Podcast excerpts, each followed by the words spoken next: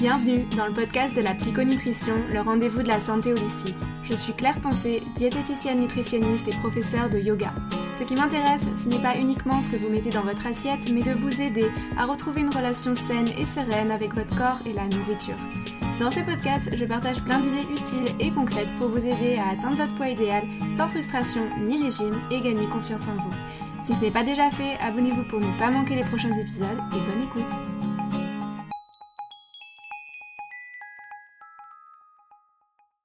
Bonjour à tous et bienvenue dans ce nouvel épisode du podcast. Alors comme vous avez pu le voir dans le titre, aujourd'hui c'est un épisode euh, un peu particulier pour moi.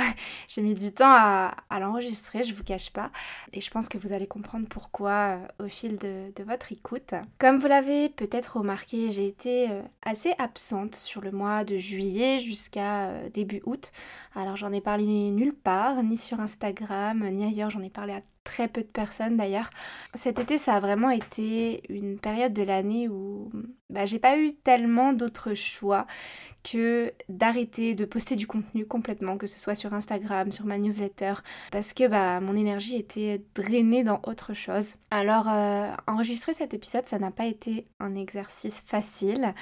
Pour moi, euh, je le fais à cœur ouvert parce que je pense que bah, c'est important de parler de ces choses-là et de pas rendre euh, des sujets tabous alors qu'on pourrait euh, libérer la parole dessus. J'ai attendu quand même avant de l'enregistrer cet épisode parce que je voulais bah, tout simplement attendre d'être un peu plus prête, un peu plus détachée des derniers événements pour en parler un peu plus sereinement. Donc les mois de juillet et d'août ont été compliqués à gérer au niveau émotionnel et j'ai eu besoin littéralement de déconnexion et de repos avant euh, de reprendre mon activité et de contribuer justement à la libération de la parole sur ce genre de sujet un peu touchy. Donc je sais que cet épisode, euh, plus que tous les autres, risque de plaire ou de déplaire. Avant tout, sachez que ben, mon témoignage ne se veut en aucun cas être une offense envers euh, les femmes qui ont des difficultés à concevoir, à celles qui ont fait des fausses couches, qui ont dû avoir recours à des filles ou qui se sont euh, résolues à ne pas avoir d'enfants. Je pense que le plus important, c'est de se soutenir les unes les autres, de faire preuve de compassion et de comprendre que chacune vit les événements différemment en rapport à sa propre histoire. Donc je n'ai pas fait de fausse couche, je n'ai a priori pas de mal à concevoir un enfant, mais je suis touchée par ces femmes qui en veulent et pour qui c'est difficile. Je n'ai pas vécu ça, donc pour moi c'est quand même difficile de vous apporter du contenu là-dessus, puisque moi, ben c'est différent, j'ai avorté. Et je voulais en parler aujourd'hui dans cet épisode parce que l'avortement c'est un sujet non seulement tabou, mais aussi un sujet à débat, un sujet sur lequel euh, nous sommes très peu, voire pas du tout informés. Et enfin, c'est un sujet qui est entouré de mythes et d'idées préconçues sur les femmes qui sont parfois absolument fausses. Et je pense que je commencerai par là, en fait, en vous disant qu'avorter, bah, c'est pas quelque chose de facile, c'est pas un acte facile pour toutes les femmes. Et quand bien même la décision nous appartient, elle peut parfois être extrêmement difficile à prendre, générer des conflits dans le couple, euh, susciter des émotions très intenses, des crises de larmes, de longues discussions avec son partenaire, et qui selon moi sont nécessaires hein, pour faire son choix en pleine conscience. C'était pour moi important d'en parler sur le podcast après ces derniers mois de silence parce que d'une part, je vous avoue avoir été démunie par l'absence de contenu sur le sujet quand j'ai voulu me renseigner dessus. Nous sommes en 2023, la loi Simone Veil relative à l'IVG date de 1975, ce qui cela dit reste relativement récent, mais croyez-moi qu'en 2023, eh j'ai trouvé un seul épisode témoignage sur l'avortement parmi les milliers de podcasts publiés. Un seul. Donc je fais cet épisode pour informer, pour témoigner, pour déculpabiliser et pour être honnête, je le fais aussi parce que je ressens le besoin de décharger de manière saine les émotions que j'ai ressenties pendant tout ce processus d'avortement. Donc c'est parti pour cet épisode dans lequel je vous livre à cœur ouvert tout ce qu'il s'est passé ces derniers mois. J'espère qu'il vous apportera du soutien si vous en avez besoin, de la douceur, du courage aux femmes qui traversent l'avortement et euh, pour qui ça fera du bien d'écouter cet épisode de podcast. Tout d'abord, l'avortement, c'est donc l'interruption volontaire d'une grossesse qu'on appelle aussi IVG. Une femme peut être amenée à avorter pour plusieurs raisons. En France, il faut savoir que plus de 220 000 femmes avortent chaque année, ce qui fait environ 30% de femmes qui avortent au moins une fois au cours de leur vie. Donc c'est quand même assez conséquent comme chiffre. Généralement, un avortement a lieu lorsque la grossesse en question n'était pas prévue, alors je préfère parler de grossesse imprévue plutôt que de grossesse non désirée parce que ça sous-entend vraiment que la femme ne souhaite pas avoir d'enfant, ce qui n'est pas toujours le cas. En tout cas, les raisons pour lesquelles on peut y avoir recours sont quand même assez nombreuses. On peut euh, avoir euh, le cas de familles qui sont déjà nombreuses où un nouveau-né serait difficile à assumer, auquel cas la femme peut avorter. On peut bien sûr avoir euh, les cas très connus d'agression sexuelle, que ce soit le viol, l'inceste. On peut aussi avoir le cas où la grossesse intervient trop tôt dans la vie de la femme et où elle ne se sent pas forcément prête à ce moment-là, où le couple est lui, lui aussi encore trop jeune. On peut avoir aussi des cas d'avortement où la femme se considère elle-même comme trop jeune, euh, si elle a d'autres projets qui sont déjà en cours de route, qui exigent déjà du temps, de l'investissement, euh, par exemple, je sais pas, des projets professionnels, des envies de voyage avec son compagnon, qui voilà, sont des projets de couple et pas forcément à l'instant T de famille. On peut aussi euh, ben, rencontrer le fait que certaines conditions, qu'elles soient professionnelles ou financières, ben, ne sont pas remplies parce qu'un enfant, ça coûte aussi de l'argent et hum, voilà, il faut pouvoir l'assumer financièrement. Et puis bien sûr, on a aussi les cas où la femme ne désire pas d'enfant. Parce qu'avoir un enfant, j'en ai conscience, euh, ce n'est pas un sujet à prendre à la légère, ça demande d'y consacrer du temps, d'avoir les ressources financières, d'avoir un logement avec suffisamment d'espace, de se sentir stable dans son couple, dans son job, dans sa vie, d'avoir aussi déjà vécu sa vie de couple parce que bah, temporairement elle passe quand même après l'enfant en termes de priorité quand il est né. Donc voilà, il y a encore deux ans, c'est vrai que ça fait bizarre de, de, me le dire maintenant, mais il y a encore deux ans, je voulais pas d'enfant. Pour plein de raisons. Alors, accoucher me faisait peur, c'est vrai. J'avais peur aussi de voir mon corps changer, de pas retrouver mon corps d'avant la grossesse. Et puis, j'ai jamais vraiment l'impression d'avoir eu euh, un feeling spécial euh, avec euh, les enfants. Vous savez, il y a toujours des femmes qui savent qu'elles veulent être mères depuis qu'elles sont nées. moi, mes copines à l'école, elles voulaient devenir maman, mais tous les gamins, elles les trouvaient trop choux, quoi. Et moi, à côté, j'étais pas du tout attirée par ça. Je me sentais pas du tout devenir maman. J'étais vraiment à des années-lumière de vouloir un enfant. Franchement, un chat, oui, mais pas un enfant, quoi. Et puis, bah, j'ai rencontré Fred et je pense que il y a quelque chose qui se passe quand tu rencontres l'homme avec qui tu sens que c'est possible. L'homme qui te donne envie et confiance dans le processus. Alors je peux pas vous expliquer ni pourquoi ni comment parce que franchement Fred n'a absolument jamais mais absolument jamais essayé de me convaincre de vouloir des enfants mais je sais pas, il s'est opéré un cheminement dans ma tête et un beau jour j'ai senti que j'en voulais avec lui. Et c'est vraiment important ce truc de avec lui, parce que j'en voulais pas moi comme ça, mais avec lui je savais que c'était possible et que j'en voulais vraiment. Actuellement, ni lui ni moi n'en avons, hein. on n'en a pas eu euh, avant dans, dans nos couples précédents. Depuis qu'on est ensemble, on vit vraiment notre vie de couple, mais c'est vrai que pour en avoir discuté, on sait que tous les deux, un jour, on en voudrait ensemble. D'ailleurs, je précise euh, à ce niveau-là que je n'ai pas de moyens de contraception depuis des années. C'était déjà le cas avant de rencontrer Fred et je lui avais très bien expliqué pourquoi je souhaitais plus en avoir. Avant de décider d'arrêter, je suis passée par plusieurs pilules, j'ai eu un stérilet au cuivre, j'ai eu un anneau vaginal, j'ai quand même testé pas mal de choses pendant des années. Et mon arrêt de la pilule et de toutes les méthodes de contraception non naturelle, c'est quand même un sujet pour moi. Hein. et ça ferait peut-être l'objet d'un prochain podcast si vous en avez envie. Donc n'hésitez pas euh, à me le dire, à m'écrire euh, si jamais ça vous intéresse et je vous préparerai avec plaisir un épisode à ce sujet-là. En tout cas, je vais pas m'attarder euh, là dans cet épisode parce que je pense qu'il va déjà être long, mais si j'en parle, il va durer 3 heures.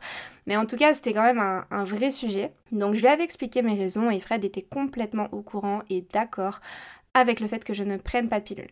Comme j'ai des cycles hyper réguliers aussi, c'est vrai que ça aide vraiment. Je suis réglée comme une pendule. J'ai mes règles à la date même à laquelle mon application me dit que je vais les avoir. Enfin, vraiment, je les ai de manière très régulière. Donc, c'était hyper facile pour moi, bien sûr, de prévoir mes règles, mais aussi bah, pour nous d'anticiper la fameuse fenêtre euh, d'ovulation qui dure à peu près trois jours. Et donc, trois jours durant lesquels, bien sûr, euh, on va pas s'amuser euh, à faire n'importe quoi si on, on souhaite pas d'enfant. Et vraiment, en adoptant cette méthode, on n'a jamais eu de surprise en deux ans. Euh, ça fait deux ans qu'on fait euh, comme ça et que ça marche très bien. Euh, c'est vraiment une méthode qui, je pense, nous correspond bien. Et normalement, donc on se fie toujours à mes cycles en fait, hein, pour ne pas risquer quoi que ce soit. Mais bon, bah, comme tout être humain sur Terre, on n'est pas infaillible non plus. Et bah, il se trouve qu'une fois, on a oublié de regarder. Donc c'est vraiment pas une erreur dans mes cycles ou euh, voilà, c'est vraiment qu'on a oublié de regarder une seule fois en deux ans et, voilà, et ça n'a pas manqué. Donc je sais très bien et je m'en souviens parfaitement de quand c'était, à quel moment et, voilà, ce fameux moment où, on a oublié. Donc comment j'ai appris que j'étais enceinte? Bah comme je vous ai dit, j'ai des cycles qui sont très réguliers. Je les suis euh, dans l'application Clou, et quand Clou me dit que j'ai mes demain, littéralement j'ai mes demain. j'ai pas un seul jour d'écart avec la date indiquée. Donc évidemment, vous vous en doutez bien, quand j'ai vu que j'avais 5 jours de retard dans mes règles, je me suis douté de quelque chose. Alors je m'en doutais, mais vous savez, on a toujours encore de l'espoir qu'elles viennent quand même. On se dit bon, il y a peut-être, euh, on sait pas trop, des changements, peut-être que psychologiquement j'étais stressée, voilà. Donc bon, mais quand vous faites un test de grossesse pour en être sûr, bah ça fait quand même un drôle d'effet de voir euh, bah, la petite croix quoi. Genre euh, moi quand j'ai vu la petite croix, j'y croyais pas quoi. Enfin j'étais je me suis sentie vraiment bouleversée. Après, je pense qu'on a une certaine intuition dans le couple. C'est bizarre hein, à dire, mais Fred et moi, on avait le sentiment que que ça arriverait en fait, que ça arriverait cette fois, avant même de le savoir et d'en avoir la confirmation, quelque part on le savait tous les deux et, et, on le sentait venir quoi. Et au moment où j'ai dit à Fred que c'était sûr, que j'étais enceinte, on en a beaucoup, beaucoup, beaucoup parlé. Quand j'ai appris la nouvelle, mon premier réflexe, bah, ça a été d'être émue. J'ai pleuré, j'étais bouleversée. Et quand j'ai prévenu Fred, il a eu la même réaction que moi, il a été très ému. Fred, ça fait un moment qu'il sait qu'il veut des enfants, donc forcément, quand il a appris, il a été beaucoup touché. Et je pense que ce moment très intense en termes euh, d'émotion, ça a duré 5 minutes, mais 5 bonnes minutes quoi.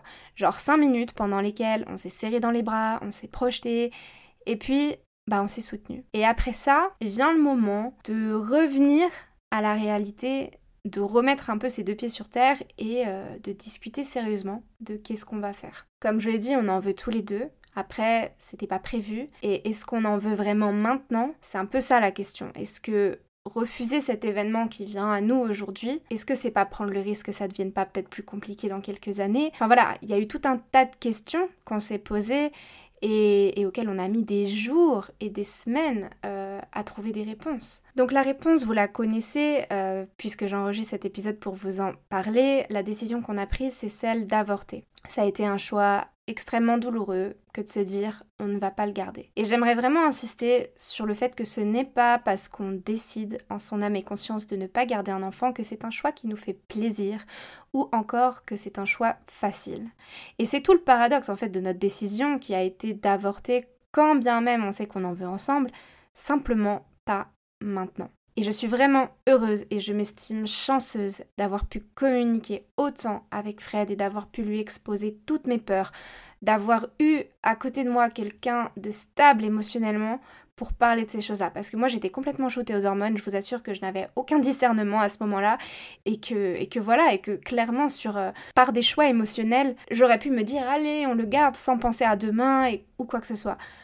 Et ça m'a vraiment fait du bien d'avoir quelqu'un à mes côtés qui puisse avoir ce discernement que je n'arrivais pas moi-même à avoir. Le fait d'en parler avec Fred, ça m'a éclairé et ça m'a aussi aidé aussi à ne pas faire des choix basés sur la peur. Peur de ne pas arriver à avoir un enfant plus tard, par exemple, c'était une peur que j'avais. Mais nos peurs, voilà, ce ne sont pas des raisons d'agir euh, tout de suite sans écouter nos besoins présents. Pour l'heure, c'est vrai que notre besoin avec Fred, pour en avoir longuement discuté, on le sait, c'est de vivre notre vie de couple. C'est vraiment de vivre notre couple, de s'imprégner l'un de l'autre. Et c'est un chapitre qu'on a entamé il y a seulement deux ans et qui nous paraît à tous les deux très très récent en fait. En tout cas trop tôt pour entamer le chapitre famille de notre vie. Parce que un enfant, c'est entamer un chapitre. Et je pense que, voilà, autant lui comme moi, chacun de notre côté, on est prêt, on en veut. Mais dans notre couple, au sein même du couple, eh ben le couple il est trop jeune. Et le couple n'a pas vécu tout ce qu'il avait envie de vivre pour déjà entamer ce chapitre-là qui interviendrait un peu trop tôt. Et donc parmi les longues discussions qu'on a eues, un jour Fred m'a dit une phrase qui m'a beaucoup percutée quand on a discuté, et il m'a dit Quel que soit ton choix, je serai avec toi. Si tu décides de le garder, je l'élèverai avec toi et je l'aimerai de tout mon cœur. Si tu décides de pas le garder, je t'accompagnerai jusqu'au bout dans la démarche d'avortement. Je suis avec toi. Maintenant, concernant ce que j'en pense personnellement, je pense que tu es prête, je pense que je suis prêt aussi, mais je pense que notre couple, lui, est encore jeune. Et j'aimerais profiter de toi encore un peu. Ce genre d'événement heureux de la vie, j'ai envie de le choisir. J'ai envie qu'on puisse tous les deux choisir quand ça va nous arriver plutôt bah, que d'être pris au dépourvu. Et j'aimerais encore vivre des aventures avec toi avant d'ouvrir ce nouveau chapitre de notre vie. Et quand il m'a dit ça, ça a vraiment résonné en moi. J'en suis encore euh, émue en vous en parlant.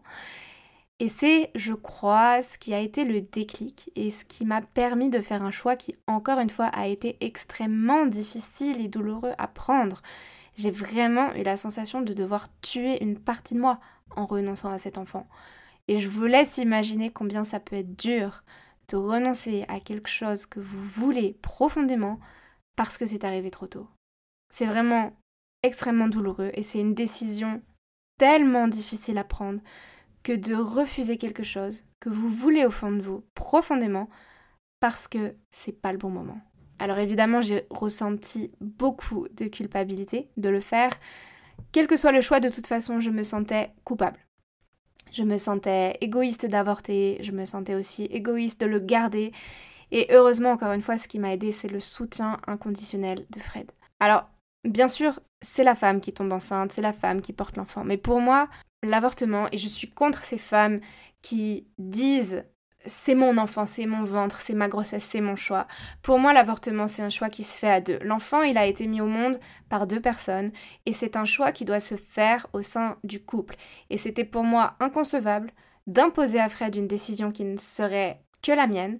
Et c'est pour cette raison qu'on a aussi énormément communiqué avant de prendre notre décision. Mais j'ai vraiment voulu aller dans tous nos retranchements pour être certaine que cette décision, c'était la nôtre et que c'était la bonne pour nous. Maintenant, j'aimerais vous parler un peu de l'impact hormonal de la grossesse euh, sur le corps. Alors pour ma part, j'ai appris à l'échographie qu'il s'agissait très probablement d'une grossesse gémellaire, donc de jumeaux. Et c'était assez cohérent avec le taux de bêta-HCG qui dépassait les scores, euh, qui était vraiment extrêmement haut par rapport au nombre de semaines de grossesse. Donc au niveau des symptômes, j'ai vraiment tout ressenti x2, en tout cas c'est l'impression que j'en ai eu, même si je sais pas ce que c'est qu'une grossesse euh, pour un enfant. J'ai eu extrêmement de symptômes, mais, vraiment le peu de personnes à qui j'en ai parlé autour de moi m'a dit mais c'est pas possible, t'en es qu'à 5 semaines, ce genre de symptômes ça intervient au bout de la 12e semaine quoi. Et, et vraiment, dès les, dès les... Ouais, je pense que dès la cinquième semaine, j'ai commencé à, à ressentir mes, bah, les nausées, les nausées H24 qui ont commencé à, affecter mon travail aussi pendant toutes ces semaines. J'avais une fatigue intense, mais j'avais l'impression que, j'étais malade, quoi, vraiment. C'était une fatigue qui m'a mis à plat, je pouvais plus rien faire. J'allais au travail parce que je devais y aller, mais j'avais plus aucune énergie. Et je sais même pas comment j'ai fait en fait à cette période-là. Chaque fois que je rentrais chez moi, je dormais. Dès que j'avais du temps, je dormais 4 heures dans la journée, en plus de mes nuits qui étaient déjà euh, longues. Mais vraiment, c'était euh, c'était un truc de dingue, quoi. J'ai rarement ressenti une telle fatigue. Après, au niveau hormonal, c'est vrai que bon, vous êtes dopé à la bêta-HCG, hein, donc euh, donc euh, c'est vrai que j'étais vraiment shootée aux, hormones. Je pense que c'est un peu ça qui qui me rendait un peu, j'ai envie de garder l'enfant et tout. je pense que le fait que qu'on soit dopé aux hormones, justement, on fait des choix très dans l'émotion. Après, suite à l'avortement, je pense que c'est important aussi de savoir une chose, c'est à l'inverse la baisse d'hormones qui s'ensuit. Moi, j'ai été contente d'avoir pu en parler euh, avec une copine qui a vécu ça et qui m'avait prévenu, qui m'avait dit tu verras, fais gaffe, une fois que tu as avorté, tu vas avoir une baisse d'hormones, ça va être drastique. Et c'est vrai que je sais pas trop comment l'expliquer, mais juste pour, euh, pour essayer de donner une image, j'ai vraiment eu l'impression d'avoir un SPM x 1000. Mais littéralement, quoi. Une chute d'hormones, mais drastique. SPM x 1000. avec évidemment tous les symptômes que vous ressentez pendant le SPM, mais du coup amplifiés et qui dure vraiment plus longtemps. Donc voilà, après pour m'aider euh, à ce niveau-là, j'ai tout de suite eu le réflexe de toute façon, euh, suite à l'avortement, de commencer une cure de plantes. Euh, moi j'ai pris le complément On veut un cycle harmonieux d'Atelier Nubio, c'est celui qui me suit depuis des années, c'est celui que je prends déjà pour mon SPM et qui fonctionne mais tellement bien. Et vraiment, pour rebooster mes taux d'hormones suite à l'avortement, il m'a énormément aidé. Je vous en reparlerai un peu plus tard.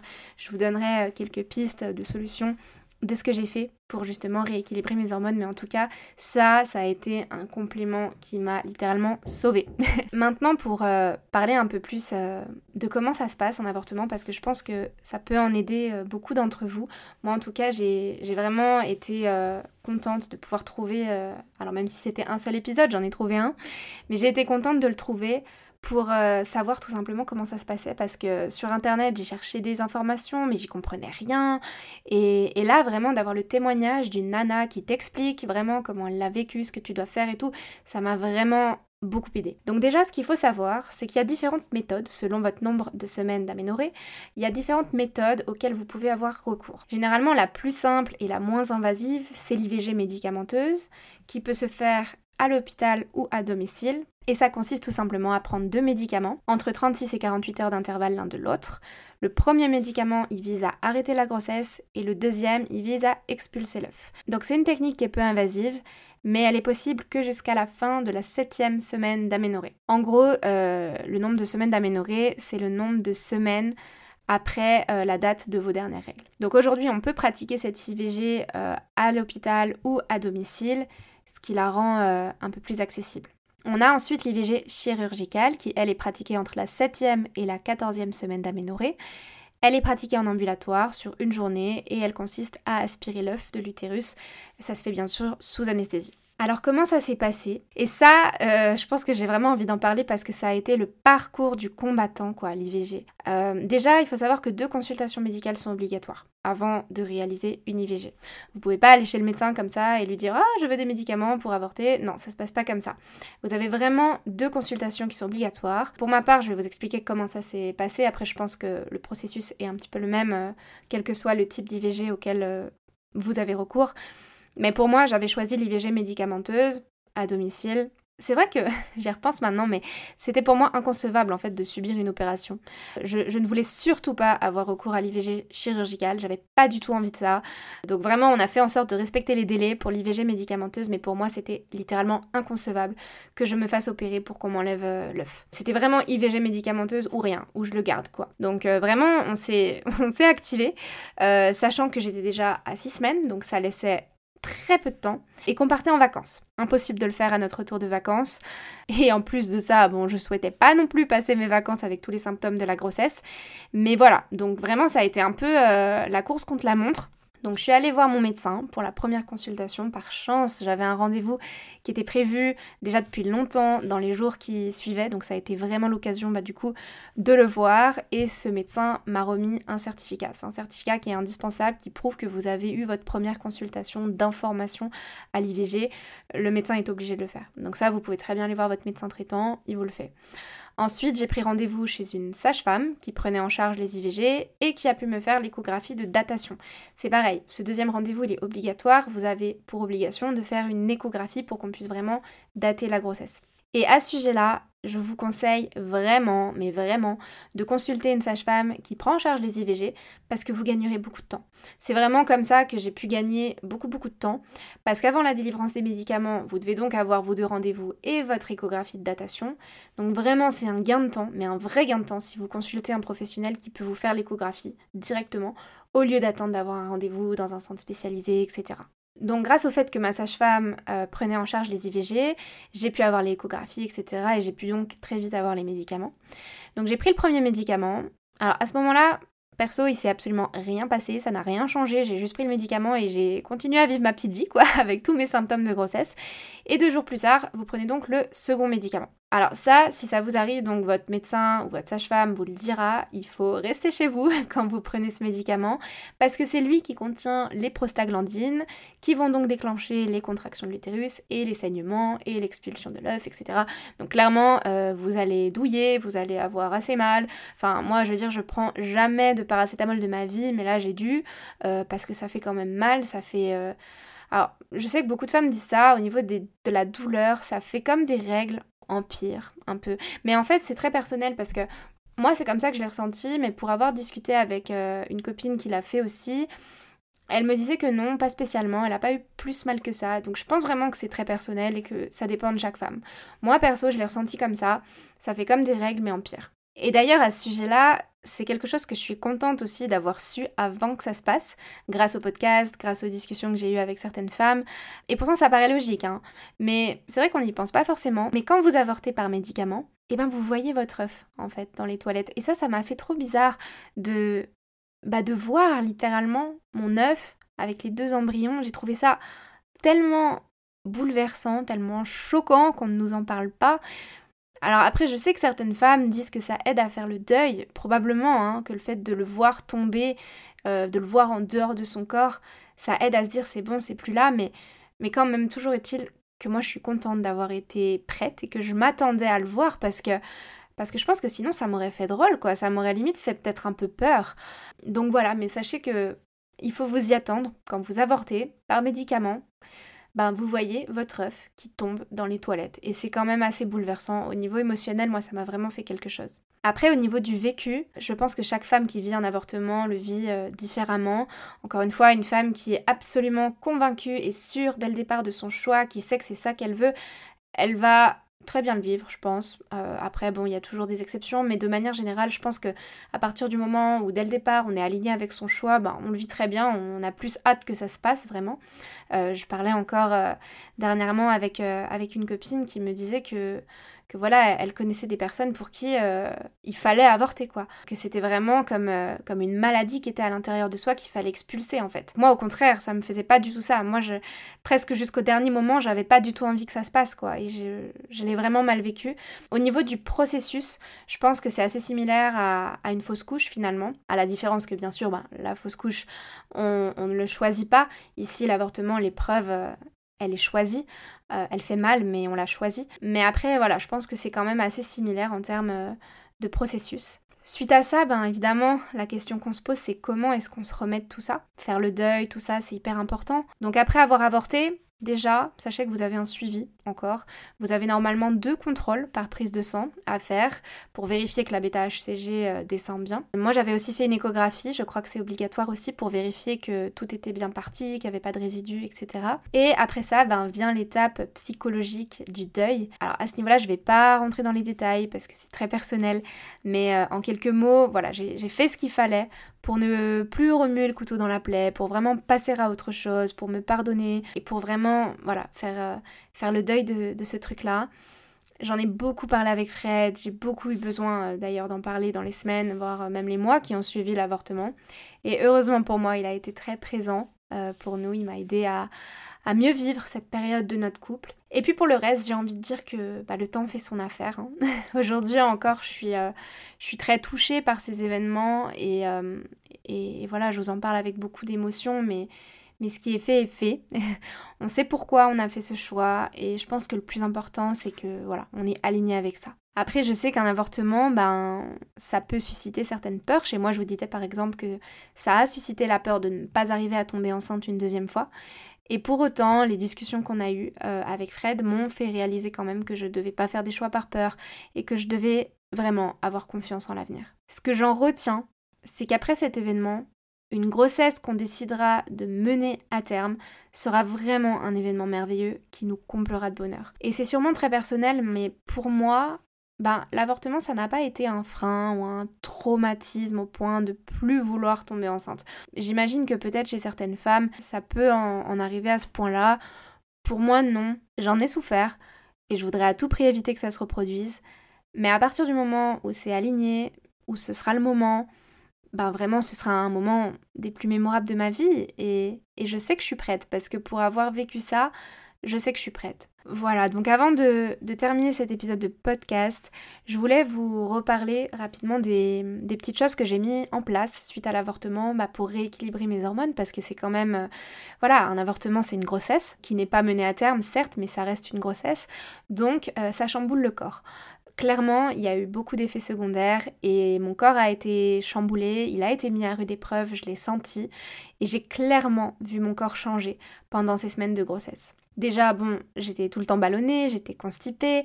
Euh, ça, c'est des effets très connus euh, de la grossesse, rassurez-vous. mais, euh, mais voilà, et suite à l'avortement, bah, l'hormone de grossesse, la bêta-HCG, elle redescend pas tout de suite. Donc vous pouvez rester encore quelques jours, voire quelques semaines avec des effets secondaires de la grossesse, typiquement comme la fatigue, la constipation, les ballonnements, et mettre surtout du temps avant de retrouver vos règles. Là encore, à l'heure où j'enregistre ce podcast, on est fin septembre et j'ai mis du temps, j'ai seulement retrouvé mes règles, là maintenant, des règles normales, euh, depuis quelques jours. Et vraiment, ça prend du temps. Ça a mis plus d'un mois en fait et je trouve que ça reste quand même rapide et je pense que c'est grâce euh, aux plantes que j'ai pris. Donc pour vous en parler, pendant un mois, j'ai justement pris euh, la cure On veut un cycle harmonieux d'Atelier Nubio. Je l'ai fait pendant un mois suivant l'avortement.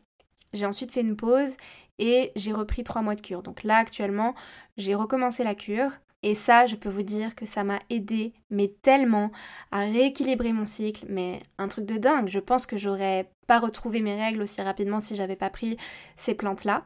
Et surtout au niveau de la digestion, ça m'a tellement aidé de pouvoir, euh, ouais, de pouvoir retrouver le, corps que je connais, quoi. Donc, euh, donc j'ai pris ça. Et j'ai aussi pris l'huile d'onagre bourrache qui, euh, qui aide beaucoup. je l'ai moins pris, ça, je l'ai pris que quelques, quelques jours. Mais, ça m'avait quand même aidé. J'ai surtout fait la cure d'atelier Nubio.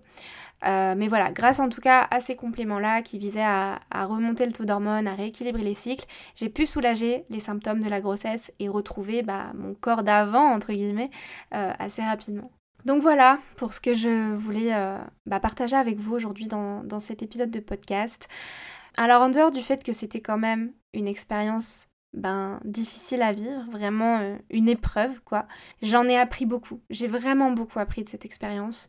Et déjà, le message que j'aurais envie de partager aujourd'hui, sur le plan psychologique, c'est vraiment j'ai appris ce que voulait dire bienveillance et tolérance envers son corps. Je me suis rendu compte qu'en fait, même moi, et même moi, ben, dans mon quotidien, il y a des jours où je suis pas sympa avec moi-même, où je suis pas sympa avec mon corps, où je le trouve encore trop ceci, trop cela, où je regarde que mes complexes, etc. Et en fait, pendant cette période-là, j'ai appris à vraiment ne plus me juger, ne plus juger mon corps parce que je savais ce qu'il traversait. Et j'ai vraiment appris à être bienveillante et tolérante envers ce corps qui m'a soutenue, qui m'a, qui a vécu l'expérience avec moi en fait, qui a traversé tout ça avec moi. Et, j'en suis fière en fait aujourd'hui. Je suis fière de me dire que qu'il a vécu ça et qu'il s'en est remis et que psychologiquement moi aussi je m'en suis remise et que ça va bien. Ensuite, une autre leçon que j'ai appris, c'est de ne pas prendre des décisions dans une énergie de peur ou de manque. Clairement, je pense qu'encore une fois, shooté aux hormones, j'aurais pu prendre certaines décisions qui n'auraient peut-être pas été les bonnes.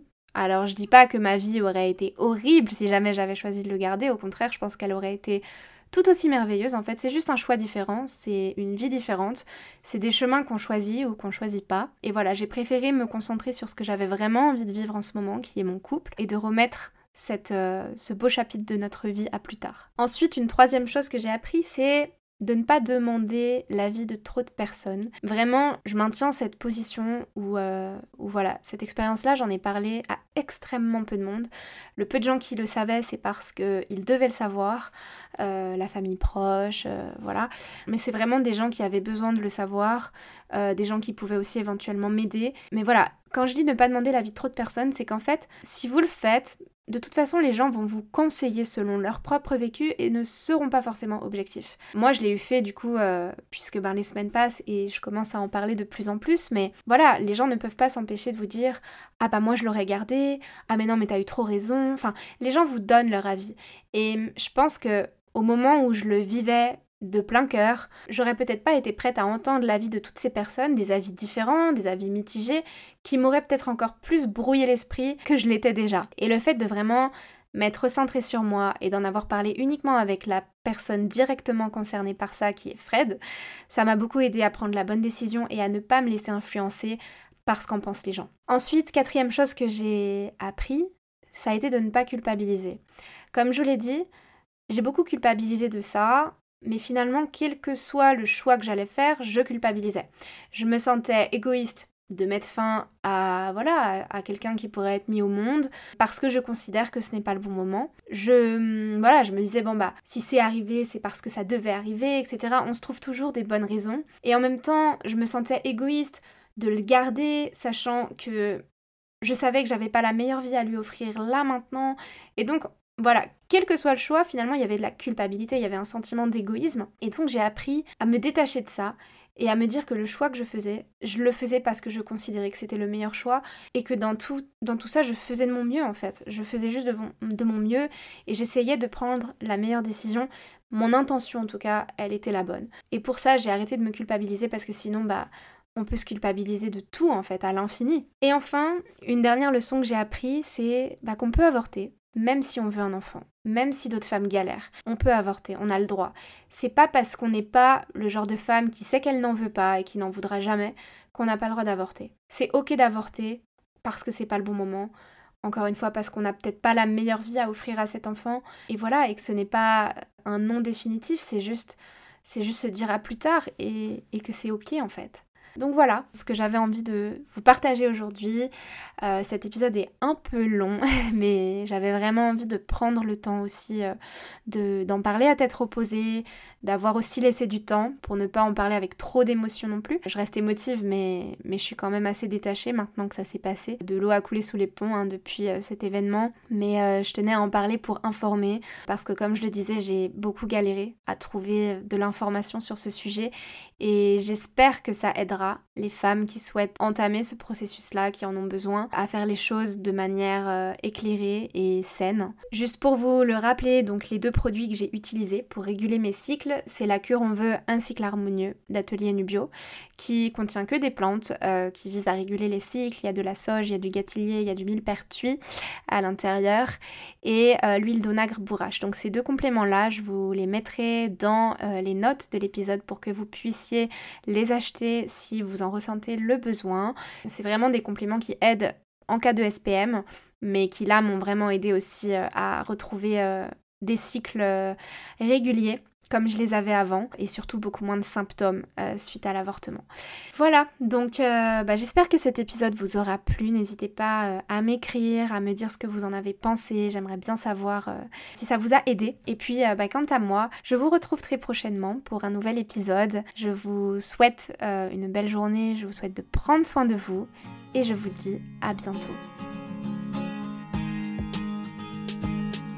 Si cet épisode vous a plu, n'hésitez pas à le partager sur vos réseaux sociaux, à me laisser un commentaire sur Apple Podcast ou un avis 5 étoiles sur votre plateforme d'écoute préférée.